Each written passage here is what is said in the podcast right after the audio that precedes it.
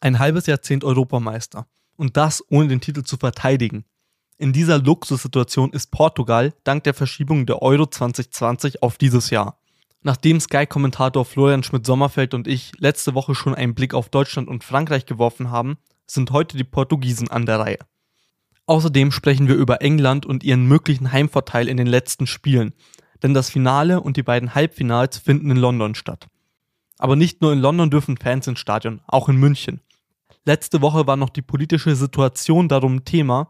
Heute geht es mit Volontier Julia Kroth darum, wie die ZuschauerInnen überhaupt ins Stadion finden. Ich bin Markus Lenhardt und ihr hört die Sportgondel. Ich kann nur dazu sagen, wenn Sie flotte Sprüche hören wollen, dann müssen Sie nach München gehen.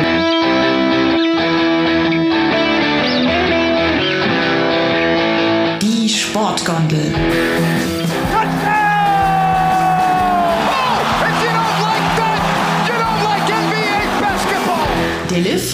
Für Sportfreunde. Fort der da oben, wie die gesenkte Sau, muss ich so sagen.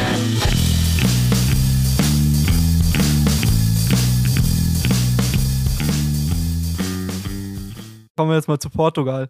Ähm, Titelverteidiger, darf man nicht vergessen, 2016 Europameister geworden. So lang her, ne? Ja, fünf, fünf Jahre, dieses eine Jahr macht dann doch noch mehr so einen Ja. Unterschied. Nations League haben vielleicht nicht so viele geschaut, aber die haben sie ja auch gewonnen. Ja. Äh, und auch einen überragenden Kader, finde ich. Also, Ja. also, ja, Wo, wo, wobei, ich würde da einschränken, sie haben einen über, überragenden Weltklasse-Kader, was alle Offensiven angeht. Aber ich habe mich schon gefragt, wer da eigentlich nach hinten arbeitet. Ne? Das können wir vielleicht gleich noch klären. Wenn wir über die Offensiven erstmal reden, bin ich komplett bei dir. Sie haben immer noch den ewigen Ronaldo, den Abo-Weltfußballer, das portugiesische Denkmal. Sie haben mit Joao Felix, äh, nein, ich glaube, er heißt ja doch Joao Felix. Ich habe es jetzt schon wieder vergessen, wie es richtig ist. Weißt du es? ich glaube Joao Felix, aber ich bin mir nicht sicher. Gut, dann einigen wir uns auf Joao Felix. Ich mache es jedes Mal wieder falsch. Das ist das kommende portugiesische Denkmal, äh, mutmaßlich. Sie haben mit Bruno Fernandes den prägenden Premier League-Spieler der letzten anderthalb Jahre, seit er dorthin gewechselt ist, für mich noch vor Kevin De Bruyne. Also das ist schon brutal, was und wie gut der, der spielt. Sie haben mit Bernardo Silva einen für so eine Zehner- oder Rechtsaußenposition, der ähm, der bei Manchester City seit Jahren die Fäden mitzieht. Ähm, sie haben Diogo Jota, der bei Liverpool, man könnte fast schon sagen, hinter Salah am ehesten diese Offensive von Jürgen Klopp noch getragen hat.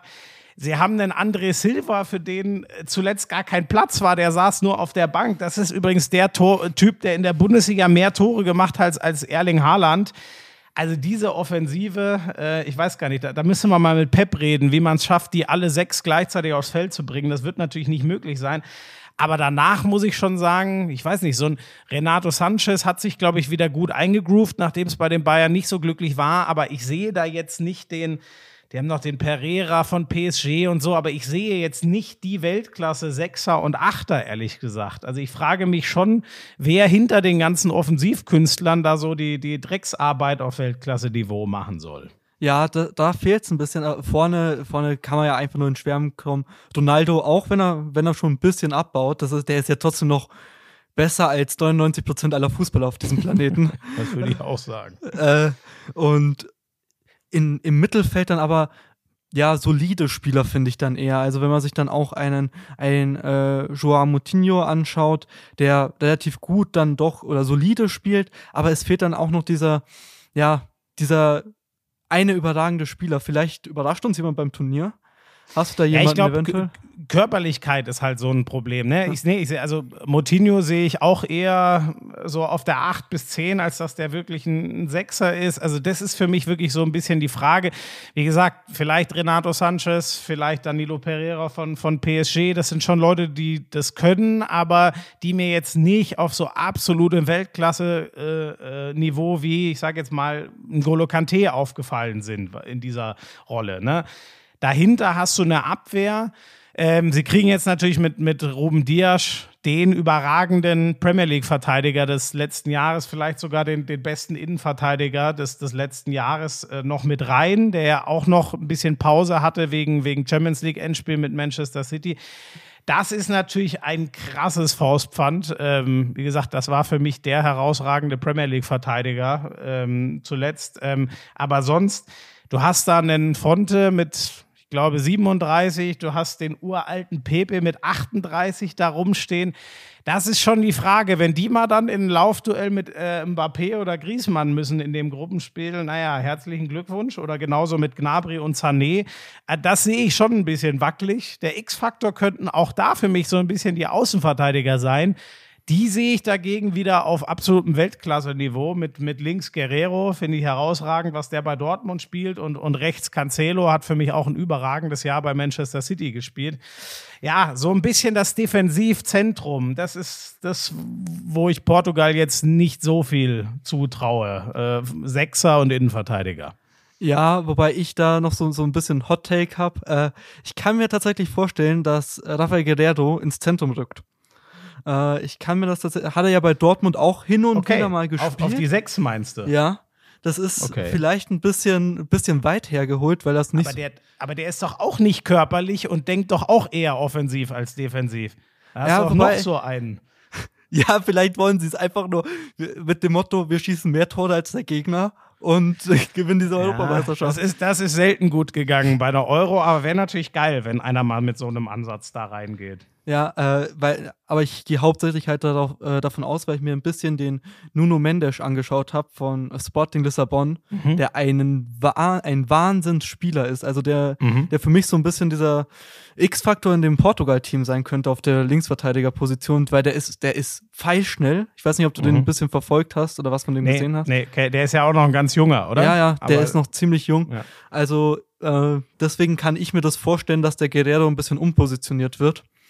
Da, aber das ist auch ja weit hergeholt, sag ich mal. Ja, ich du, we- weiß ich nicht, kann, kann sein, wenn du so großer Fan von äh, dem anderen jungen Linksverteidiger bist. Wie gesagt, ich glaube halt, das hilft dir nicht wirklich. Äh, noch einen, der, der die gleichen Fähigkeiten hat wie die, die noch weiter vorne spielen, den da hinten ins Zentrum an die Seite zu stellen. Wie gesagt, ich glaube wirklich, da brauchst du Körperlichkeit und ich bin gespannt, wer das mitbringt. Ähm, ja, ich, da, da habe ich so meine Fragezeichen und die würden sich mit, mit äh, einem ins Zentrum ziehen von Rafa Guerrero eher noch vergrößern aus meiner Sicht. Ja, äh, also auf jeden Fall, ich sehe es halt so, dass er ein guter Verteidiger zumindest ist und einen Zweikampf auch mal anders entscheiden kann als nur körperlich.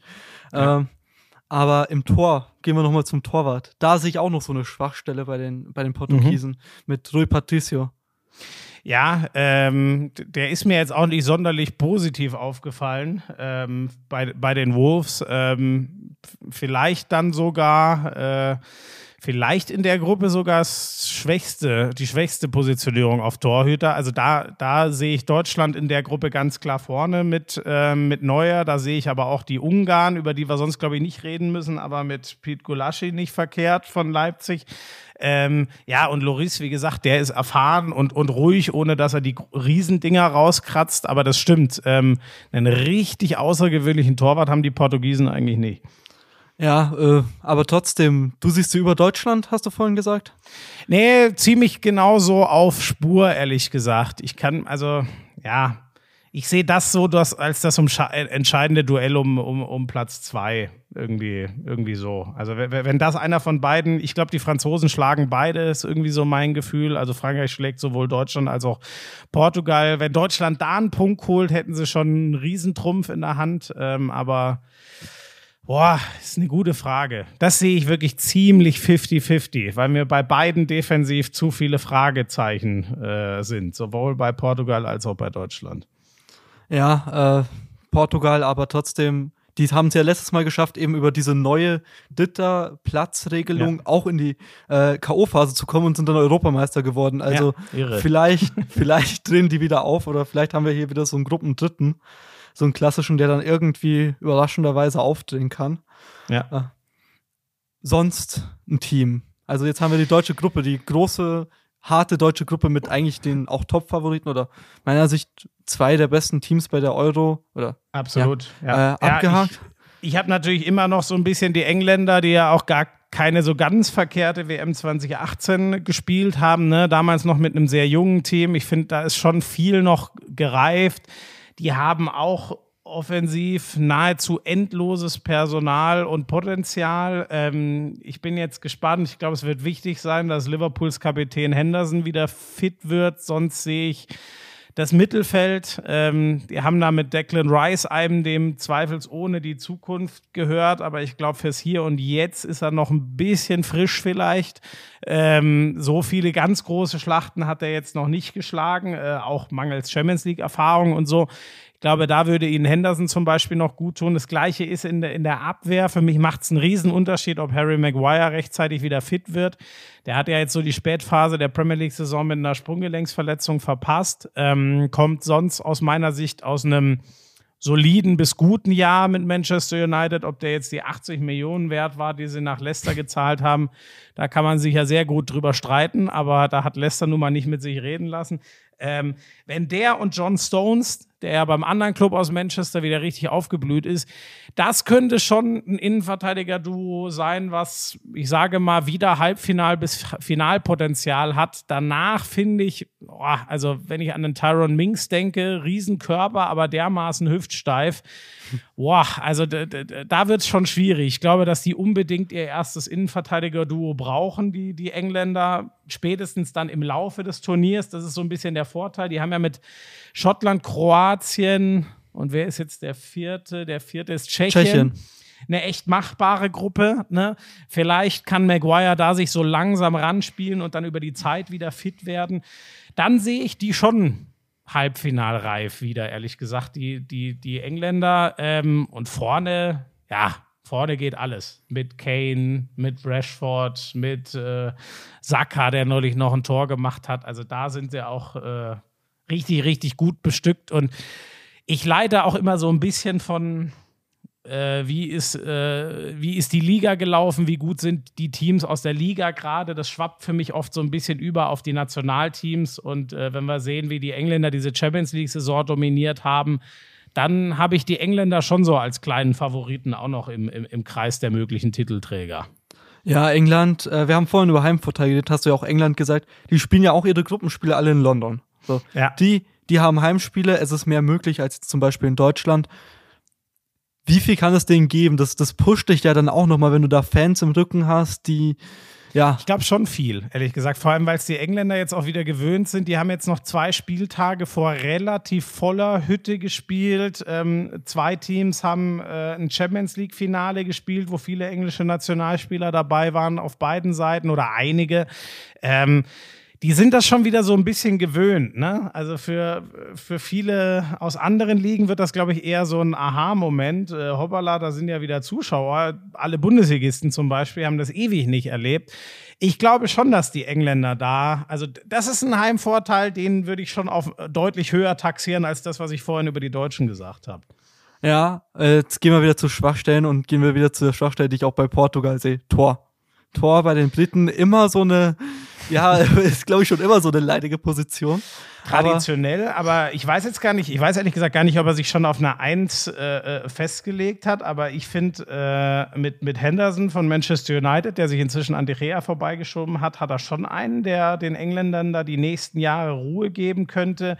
Ähm, Pickford von Everton hat es auch nie verkehrt gemacht. Also die Baustelle sehe ich gar nicht mehr so groß, wie sie, wie sie lange mal war. Insofern ähm, sicher kein Prunkstück, aber ich sehe das jetzt auch nicht mehr als so harte Schwäche, ehrlich gesagt.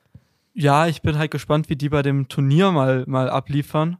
Äh, Henderson hast du recht, also äh, ich glaube, De Gea hat zwar äh, hat im, im Euroleague-Finale zwar gespielt, aber, aber Henderson hat dann doch in der Saison öfter gespielt. Ähm, aber sonst hast du ja auch ein paar. Naja, aber also der, der, der Henderson hat De Gea eindeutig abgelöst als ja, Nummer klar. eins. Also das, ja. hat er, das hat er inzwischen geschafft. Ich, der hat dann noch den, den einen von, von West Brom noch dabei. Den kann ich jetzt ehrlich John gesagt Stone. schwer einschätzen. Genau, aber ich glaube, das wird auch nur die Nummer drei sein, auch wenn der neulich mal ein Testspiel gemacht hat. Ich glaube schon eher, dass sich das zwischen, ähm, zwischen Pickford und, und Henderson entscheiden wird, ohne es genau zu wissen. Aber das wäre zumindest aus allem, was ich aus der Premier League weiß, schon nochmal auch ein anderes Niveau. Äh, ja, und in der Abwehr, wir haben vorher über Dreier-Fünfer-Kette, Außenverteidiger auch viel gesprochen. Sie haben die Außenverteidiger des Champions League-Siegers dabei. Chilwell und, und Reese James. Ja. Äh, was sagst du jetzt zu den Außenverteidigern? Weil die sind ja auch, ich sag mal, äh, im Weltfußball in den letzten Jahren immer wichtiger geworden, schieben immer mehr vielleicht auch bei, vor allem unter Guardiola auch mehr ins Zentrum und helfen auch im Spielaufbau. Da, genau, das werden sie, glaube ich, in dem englischen System nicht machen. Die werden schon die Außenbahn halten. Ähm, so, so, machen sie es ja auch in ihren Vereinen. Also Chilwell gerade bei, bei Chelsea mit der Dreierkette hinter sich äh, und Reece James, die, die sind schon außen festgepinnt, ganz eindeutig. Wobei James ja neulich sogar mal den rechten Innenverteidiger gespielt hat, aber das würde er für England sicher nicht tun. Ähm, und, und Luke Shaw von Manchester United, das wäre so die andere Alternative. Also die haben echt zwei überragende Linksverteidiger. Trent Alexander-Arnold jetzt äh, fällt ja leider aus. Sie haben noch äh, Kyle Walker, der sich bei Manchester City wieder reingespielt hat. Also, boah, die, die Kadertiefe ist auch absolut brutal. Also da sehe ich die Engländer, ich weiß gar nicht, ob da überhaupt jemand mithalten kann. Vielleicht haben die sogar, äh, und ich gebe dir völlig recht, dass die Außenverteidigerposition immer bedeutsamer wird, weil man wenig, wenig Leute auf absolutem Top-Niveau da findet. Die sind ja dann auch sauteuer. Da sehe ich die Engländer vielleicht sogar am besten aufgestellt in diesem ganzen Turnier. Ja, ich, äh, da, da, stimme ich dir tatsächlich zu. Bei den Außenverteidigern auf jeden Fall. Die Tiefe ist auch, auch brutal, aber du siehst dann auch so der Knackpunkt, ob Jordan Henderson fit wird, ob der sagen kann, ich kann von Spiel 1 an oder vielleicht dann auch in der äh, K.O.-Phase vollgehen. Da siehst du so ein, Knackpunkt. Henderson, Henderson und Maguire, genau. Ob ja. die beide rechtzeitig fit werden, der eine für die Innenverteidigung, der andere fürs Mittelfeld. Diese Stabilisatoren werden sie auf jeden Fall brauchen. Das, das sehe ich für den ganzen jungen und vor allem kreativen Rest da sehe ich eher nicht, dass sie das vielleicht noch der Calvin Phillips von, von Leeds, wobei ich auch da ist, glaube ich, schon noch mal ein, ein krasserer Sprung als äh, äh, oder was der jetzt durchgemacht hat, schon an Sprung äh, in diesem ersten Premier League-Jahr für Leeds, ob man da direkt noch einen draufsetzen kann und Englands Mittelfeld bei so einer EM anführen kann. Also das ist, glaube ich, in der Zentrale schon unverzichtbar, dass die zwei äh, Schlachtrösser da mit Maguire und Henderson fit sind. Ja, und sie haben auf jeden Fall, was wir bei Deutschland auch groß angeprangert haben, den einen Stürmer vorne drin. Sie haben Harry Kane. Einfach, ja. ich glaube, da muss man nicht viel sagen, einfach nur einer der besten Stürmer Europas in den letzten fünf, zehn Jahren. Nach Lewandowski der beste Neuner der Welt. Ja, kommt davon, ob man jetzt Ronaldo noch als, äh, als Neuer sieht, äh, als Neuner sieht. So. Ja.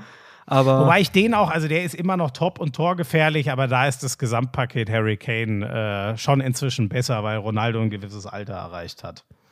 Und wie was traust du den Engländern zu? Aktuell le relativ leichte Gruppe im Vergleich zu den anderen Mannschaften, über die wir gesprochen haben. Ja, ja ich, also Halbfinale traue ich ihnen wieder absolut zu. Und dann alles, was, was die Fans liefern kann, kann alles bedeuten. Dann, ja, dann hängt es ja auch so ein bisschen an, äh, je nachdem, wie die Gruppen gehen, stellt sich ja dann auch dein, dein, dein Gegnerbaum sozusagen dar. Äh, äh ich weiß jetzt gar nicht, welchen, welcher Baum für die Engländer alles möglich ist, aber auch die könnten ja als erster, zweiter oder dritter weiterkommen. Dann landest du ja wieder in unterschiedlichen Konstellationen. Aber so grundsätzlich vom Kader ähm, nach K.O.-Phase müssen wir ja eigentlich eh wieder alles neu ordnen, aber ich traue dem Halbfinale absolut zu. Und kann ich dich darauf festnageln, dass Frankreich Weltmeister wird nach der EM? Ähm, ja, also das ist, wie gesagt, wenn alle ihr Top-Niveau erreichen und es keine negativen oder übertrieben positiven Überraschungen gibt, dann ist für mich Frankreich der Europameister. Jetzt noch so, so eine abschließende Frage, die jetzt auch nichts unbedingt mit den Mannschaften zu tun haben muss. Siehst du so einen Spieler, einen einzelnen Spieler, der dich, ja, der so, so rausstechen kann, der überraschen kann, der vielleicht bisschen was zeigen mhm. kann, wo, auf den vielleicht noch niemand so richtig achtet? Boah, das ist eine sehr gute Frage. Ach, ich mach's mir mal leicht und bleib bei den Engländern, äh, weil ich den einfach gut kenne und viel gesehen habe. Guckt euch mal den jungen Phil Foden an. Ähm, so langsam ist der, also bei denen, die viel Premier League gucken, ist der eh schon auf dem Schirm. Ähm, aber das ist schon, äh, letztes Jahr hat Guardiola noch oft die Frage bekommen, warum spielt denn dein großes Juwel nicht? Inzwischen hat er sich absolut festgespielt, hat alle wichtigen Champions League-Spiele gemacht und das ist echt ein herausragender Kicker. Also Phil Foden von den Engländern, ganz junger Kerl, kann offensiv eigentlich alles spielen, von der 10 aufwärts, äh, falsche 9, links außen, rechts außen. Guckt euch den mal an. Das ist ein ganz, ganz geiler Kicker. Ja, dann, dann gebe ich äh, unseren HörerInnen noch einen anderen mit. Spanien. Ähm, Pedri, mhm. bei Barcelona mittlerweile ja. Stammspieler ich genieße es einfach, dem zuzuschauen. Das hat so für mich so ein bisschen die Erinnerung an Iniesta, einfach diese, diese Leichtigkeit auf dem Feld. Also die Rolle soll er ja auch für Barcelona spielen in Zukunft, ja. ne? Glaube ich sogar mit Rückhalt von äh, Lionel Messi persönlich. Ja, äh, einfach, einfach überragend. Ja. Alles klar, dann danke, dass du dir jetzt die Zeit genommen hast. Ich glaube, das ist dann doch mehr ausgeufert, als wir eigentlich geplant hatten. So ist das immer, wenn man über Fußball redet, ja. Guckt mal, was er davon reinschneidet und was er wegschmeißt. Alles klar, dann ich denke, wir nehmen das komplett. Äh, war ja auch, finde ich, ziemlich interessant. Und äh, die, dann freuen wir uns darauf, dass die EM am Freitag losgeht. Ja, ich mich auch. Also, ciao. Servus in den unterschiedlichen Städten, in denen jetzt auch mit Fans gespielt wird, braucht es natürlich einiges an Planung und Struktur, damit das ganze Turnier reibungslos abläuft. Dafür gibt es auch Volunteers. Julia Kroth ist zum Beispiel Volunteer hier bei uns in München. Sie ist mir jetzt zugeschaltet. Hi Julia, danke, dass du dir Zeit jetzt für uns nimmst. Äh, du bist jetzt als Volo bei der EM 2020 oder 21 in München tätig. Äh, wie bist du eigentlich auf die Stelle gekommen? Genau, hallo erstmal. Ähm, sehr gerne nehme ich mir Zeit, so ein bisschen darüber zu quatschen. Ähm, ich bin ehrlich gesagt über eine Freundin dazu gekommen, jetzt als äh, Volunteer bei der EM zu helfen. Die war nämlich damals ähm, bei den Winterspielen, meine ich, irgendwann mal dabei. Und der hat das super, super gut gefallen. Und dann hat sie mir gesagt, hey, das ist doch eine coole Sache und du bist doch Fußball interessiert. Hast du da nicht Lust, einfach mal so ein bisschen ähm, im Sommer da im Prinzip den Leuten so ein bisschen zu helfen und halt als Volunteer bei der EM mitzumachen. Genau. Und gab es dann irgendwie da ein Auswahlverfahren oder wurdest du einfach direkt genommen? Wie lief das da? Genau, also das ist, ähm, das läuft über eine Website, beziehungsweise arbeitet halt ähm, die FIFA dort auch mit mehreren, ich glaube, das sind so Agenturen oder ähnliche zusammen. Und es gibt auch ein sehr, sehr großes Team für München, dadurch, dass eben München ja die einzige Stadt in Deutschland ist, die ja die EM-Spiele austrägt. Und ähm, dann hat man sozusagen alle seine Hard Facts angegeben, was man so macht, wie man dazu gekommen ist und wann man eben halt auch Zeit hätte. Und äh, genau, dann hat das halt das Auswahlverfahren so, ich glaube, vier oder fünf Wochen dann gedauert und dann haben sie wahrscheinlich irgendwie alles gesichtet. Ich weiß jetzt nicht genau, ob sie darauf geachtet haben, dass das dann vielleicht wirklich auch Leute sind, die aus München kommen, einfach um auch mit Corona-mäßig so ein bisschen weniger Traffic, sage ich jetzt mal, zu haben. Aber genau, auf alle Fälle ähm, hat es so ein paar Wochen gedauert und dann haben sie sich gemeldet, ähm, dass sie nicht gerne dabei hätten. Und genau, dann hat man so ein bisschen mehr Infos dann von Zeit zu Zeit bekommen, wo man dann auch gemerkt hat, ah, okay, jetzt können sie mehr planen, einfach weil es davor halt Corona-mäßig ein bisschen schwierig war. Ja, weil du gerade jetzt gesagt hast, mehr planen und du hast mehr Infos gekriegt. Äh, hast du auch schon mehr Infos, welche Aufgaben du übernimmst oder was genau du jetzt bei der EM in München machen musst?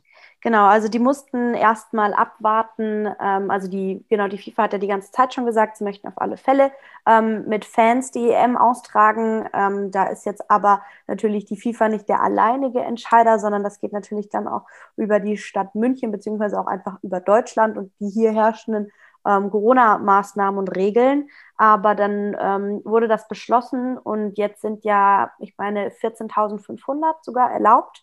Ähm, das sind dann die, mit denen sie dann geplant haben. Da wurde uns dann äh, Anfang Mai Bescheid gesagt, dass sie mit denen planen.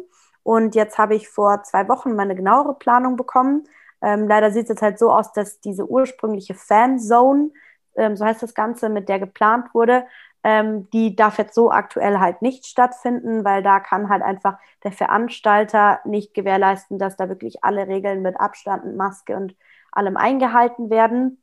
Deswegen ähm, haben wir jetzt aktuell im Prinzip mehrere Plätze in der Stadt, wo wir dann halt einfach den Fans und äh, den Gästen, die halt in die Stadt kommen, so ein bisschen helfen, sich zurechtzufinden, von A nach B zu kommen, die Stadt so ein bisschen kennenzulernen und sie halt einfach willkommen zu heißen.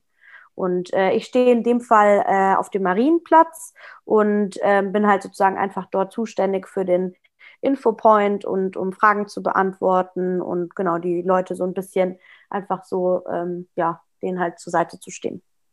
Und also hast du jetzt auf Marienplatz dann hauptsächlich eben den Kontakt mit den Fans dort, die, die dir Fragen stellen. Aber hast du abgesehen von diesem Fankontakt jetzt noch andere Aufgaben, die du übernehmen musst? Nee, also ich muss jetzt nichts irgendwie die Richtung ähm, machen, dass ich Leute von A nach B fahren muss oder ähnliches. Also wir sind da lediglich wirklich für die Information. Ähm, das war, glaube ich, also würde ich jetzt mal schätzen, auch vom, am Anfang ein bisschen anders geplant. Ähm, also die haben, wir hatten auch so ein Kick-Off-Meeting, ähm, wo generell dann von ähm, den Volunteers eben das Ganze präsentiert wurde. Und ähm, da hieß es auch noch, die Fanzone könnte eventuell klappen. Und deswegen hatten sie dort, glaube ich, auch nochmal mehr Volunteers eingeplant. Deswegen ähm, habe ich jetzt von den Spielen, die in München ausgetragen werden, das sind ja, ähm, soweit ich weiß, vier Stück, ähm, habe ich jetzt auch nur zwei Einsätze. Ähm, ich denke mal einfach entsprechend der Sache, dass sich dann doch relativ viele beworben haben und jetzt gar nicht so viele brauchen. Genau. Und welche Hygienemaßnahmen gelten da für dich? Habt ihr da jetzt irgendwas Spezielles, dass ihr eben dort irgendwie auf dem Marienplatz so eine spezielle Zone habt, wo nur ihr als Volunteers hin dürft, äh, wie ihr da dann Abstand wahren könnt? Genau, also wir haben dort auf alle Fälle einen Infopoint aufgebaut mit ähm, Zelt und richtig im Prinzip abgesteckt, sodass es auch gut äh, zu sehen und zu finden ist. Ähm, und mit Lastenfahrrad und allem Möglichen. Und bei den Hygieneregeln wurde uns halt explizit gesagt, dass wir uns jedes Mal bitte testen lassen sollen, wenn wir dann dort vor Ort im Prinzip ja, arbeiten, beziehungsweise halt unsere Tätigkeit zur Verfügung stellen und ähm, wir halt auch wirklich nur mit einem negativen Test äh, zum Einsatz kommen. Und wir müssen die ganze Zeit halt auch die Maske tragen und halt die sonstigen ähm, Regeln halt wie Abstand und natürlich auch Hygiene mit Händewaschen etc. Äh, einfach immer beachten. Ähm, genau, das sind so die, die groben Facts und ähm, genau. Und ja, es ist ja ganz cool, dass es jetzt dann auch bald startet. Ich meine, ist jetzt zum Zeitpunkt der Aufnahme noch knapp über eine Woche, sobald der Podcast hier rauskommt, eigentlich nur noch ein paar Tage. Äh, wie sehr ist bei dir schon so Vorfreude oder Nervosität da?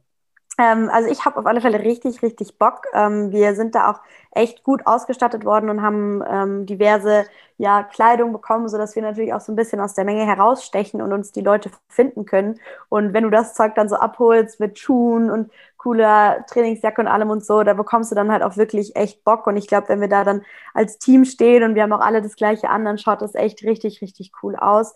Und wenn du dann noch das Gefühl hast, du kannst den Leuten, die dann halt auch wirklich nach München gekommen sind, um den Fußball zu feiern und ähm, so ein bisschen auch wieder das zu genießen, ein Stadion zu dürfen, dann, dann hast du da schon richtig Bock und dann bekommt man auch langsam wieder das Gefühl von Normalität, was, glaube ich, jeder einfach wirklich, äh, ja, jetzt mittlerweile zu schätzen weiß.